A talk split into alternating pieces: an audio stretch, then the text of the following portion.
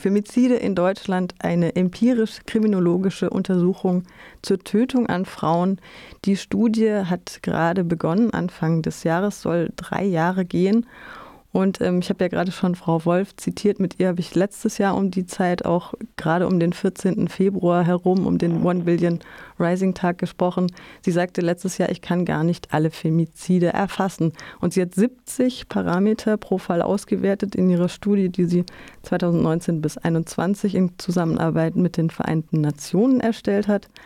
Und sie in der Forschungsgruppe an der Uni Tübingen werten Tötungsdelikte an Frauen des Jahres 2017 aus vier Bundesländern aus und ähm, ähm, bestimmen die Hintergründe und die Typen der geschlechtsmotivierten Tötungen.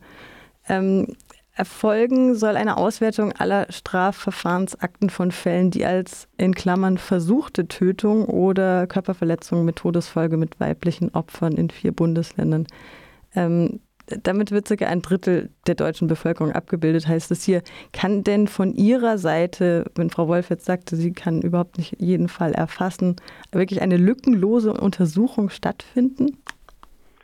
Ach, bei so empirischen Untersuchungen kann man sich ja immer nur, aber das versuchen wir natürlich der, der Wirklichkeit annähern. Also wir ähm, haben, wie Sie gesagt haben, vier Bundesländer ausgewählt und von diesen vier Bundesländern, vereinfacht formuliert, schauen wir uns eben die Tötungsdelikte an, die im Jahr 2017 von der Polizei erfasst wurden. Und diese Tötungsdelikte, die verfolgen wir dann nach. Also am Anfang ist ja die polizeiliche Arbeit, dann kommt im Regelfall eine Anklage der Staatsanwaltschaft, dann gibt es am Ende ein Urteil also diese, diese Tötungsdelikte an Frauen schauen wir e, uns eben, man könnte sagen, im Längsschnitt an, um dann zu sehen, ja, was sind das eigentlich für Fälle. Das Problem ist ja auch noch, dass es überhaupt keine einheitliche Definition von Femiziden in Deutschland gibt. Wer wegen ihres Geschlechts zum Opfer wurde, ist daher auch gar nicht so klar. Wie stellen Sie denn fest, dass patriarchale Rollenvorstellungen, Frauenhass oder geschlechtsbezogene Motive vorliegen? Kann diese einheitliche Definition dann vielleicht auch Ziel Ihrer Studie sein, also in drei Jahren dann definiert werden? Also ich weiß, das muss man sehen. Wir sind ja erst, wie Sie zu Recht gesagt haben, am Anfang der Studie.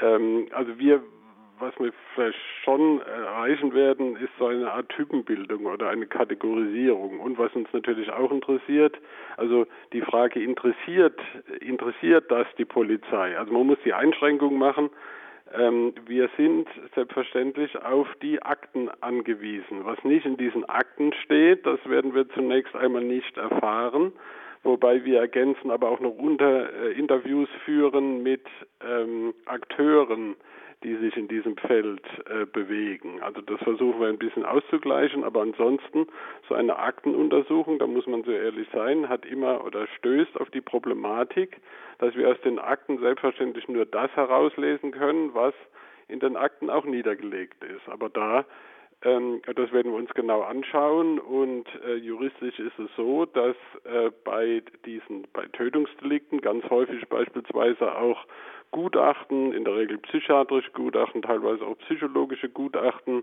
ähm, vorliegen, sodass ich schon glaube, dass man einiges über die Motivation jeweils erfahren kann. Aber wahrscheinlich können wir auch wir am Ende nicht, also ob wir das trennscharf dann sagen können, ich würde sagen, das ist noch offen.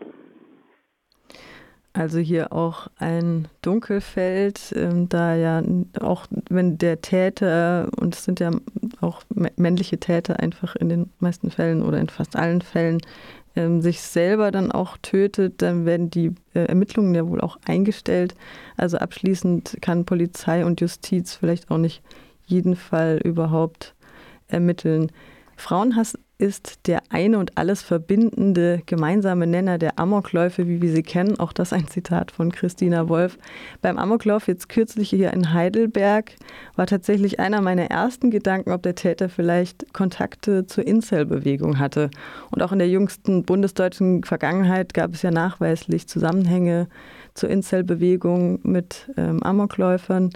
Da wir hier scheinbar wahllos Menschen getötet werden, scheint es mir hier besonders herausfordernd, ein frauenfeindliches Motiv herauszuarbeiten. Wie kann denn so etwas gelingen? Also ähm, zum, zum Glück würde ich sagen, also man kann verschiedene Fragezeichen setzen. Also als ich von, von den Heidelberger Ereignissen gehört habe, habe ich mich zunächst mal, und das scheint ja durchaus äh, offen zu sein, habe ich mich mal zunächst gefragt, ist das überhaupt ein Amoklauf? Ja? Aber das ist eine vielleicht eine gesonderte Fragestellung. Und ähm, tatsächlich, Sie haben das Dunkelfeld angesprochen. Ich würde meinen, dass das Dunkelfeld jedenfalls quantitativ nicht so groß ist. Also Dunkelfeld würde ja behaupten oder würde ja bedeuten, wir haben ein Tötungsdelikt und das wird polizeilich nun gar nicht erfasst. Beim bei dem, bei dem sogenannten erweiterten Suizid, also wenn sich jemand ähm, umbringt, anschließend tatsächlich, dann werden in der Regel die Akten geschlossen. Ähm, außer, es gibt dann aber häufig, also auch in Heidelberg natürlich Fragen, wie konnte jemand an die Waffe kommen, äh, gibt es da vielleicht Waffendelikte im Umfeld, aber das würden wir tatsächlich mit unserer, also so, ein, so einen speziellen Fall mit, mit, mit sogenannter Amoklauf, mit anschließender Tötung würden wir wahrscheinlich nicht durch, unter, äh, durch äh, unsere Untersuchungsmethode erfassen können. Da könnten die Interviews helfen, äh, die uns eben sagen könnten, naja, also passt auf, ähm, über diese dokumentierten Tötungen in den Akten gibt es noch die Fälle jetzt, dass jemand möglicherweise auch gezielt Frauen äh, umbringt, um sich danach selber umzubringen. Ja, und das, das müsste man dann eben auch, oder würde man versuchen auszuweisen. Ansonsten wird vermutlich auch äh, am Ende der, der Untersuchung das Problem bleiben, da sind wir nicht blauäugig, äh, dass es durchaus Einordnungsschwierigkeiten geben wird, ähm, bei dem Versuch zu sagen, da handelt es sich schon um einen Femizid und da nicht. Und tatsächlich nochmal, wir müssen leben mit der Einschränkung, äh, dass in den Akten nicht immer alles stehen muss. Für die vergangenen Jahre haben Sie ja bereits Zahlen erhoben. Das haben Sie auch im Interview mit Radio Korax in Halle erwähnt, die bestätigen, was auch Christina Wolf mir im Interview letztes Jahr erzählte, dass wir eigentlich davon sprechen müssen, dass jeden Tag in der Bundesrepublik eine Frau von ihrem Partner, Ex-Partner, Bruder, Vater oder Stalker ermordet wird. Diese Prognosen sind in der Wissenschaft ja immer sehr schwierig. Trotzdem ein Blick in die Zukunft. Was passiert 2025 mit den Ergebnissen und wozu werden diese verwendet? Also wir versuchen, glaube jedenfalls. Also die, wir sind ein ganzes Team. Ich bin da gar nicht allein und, und wir arbeiten ja auch noch zusammen mit dem Kriminologischen Forschungsinstitut in Niedersachsen. Und ähm, dieses Team ist auch interdisziplinär zusammengesetzt. Es sind, sind, sind Männer und Frauen selbstverständlich beteiligt. Also erstmal müssen wir uns ähm, auf, auf eine, denke ich, auf eine gemeinsame Sichtweise der Dinge ähm, einigen. Aber ich denke, in erster Linie geht es mal um, um Befunde, ja, wo man versucht klarzulegen, ja, was, was sind das für Fälle? Und dann auf einer zweiten Ebene steht dann, und das muss man erstmal gar nicht, aber, aber ist häufig selbstverständlich reizvoll, ist die Frage, was, was können denn daraus für Schlüsse gezogen werden? Aber ich würde sagen, gute wissenschaftliche Untersuchung trennt und, und zeigt dann am Ende, das haben wir herausgefunden. Und dann können ja unterschiedliche Interessensgruppen dann sich auch einen unterschiedlichen Reim in Anführungszeichen äh, auf die Ergebnisse machen und dann vielleicht auch am Ende ähm, politische Forderungen beispielsweise erheben. Aber ein, denke, eine interessante Frage ist, ähm, ist und uns interessiert ja diese Verarbeitung der Fälle. Also ja, was, was macht denn, was macht denn Polizei und Justiz daraus? Ist das im Fokus, könnte man fragen, der Behörden, wenn man so einen Verdacht hat, dass ein, ein patriarchales oder frauenfeindliches Motiv eine Rolle gespielt hat, ist das zu erkennen aus den Akten oder gibt es vielleicht Fälle, wo man das Gefühl hat, ähm, das könnte der Hintergrund sein und es interessiert aber die Strafverfolgungsbehörden nicht. Wobei man für Deutschland äh, natürlich sagen muss, also grundsätzlich bei einem Mord, auf einen Mord steht erstmal eine lebenslange Freiheitsstrafe. Und von daher ist die Strafe jedenfalls grundsätzlich auf dieser Ebene fix und, und man kann dann mit, mit, mit Strafzumessungsmethoden eigentlich gar nicht von diesem Ergebnis oder Strafzumessungserwägungen eigentlich gar nicht von diesem Ergebnis herunterkommen.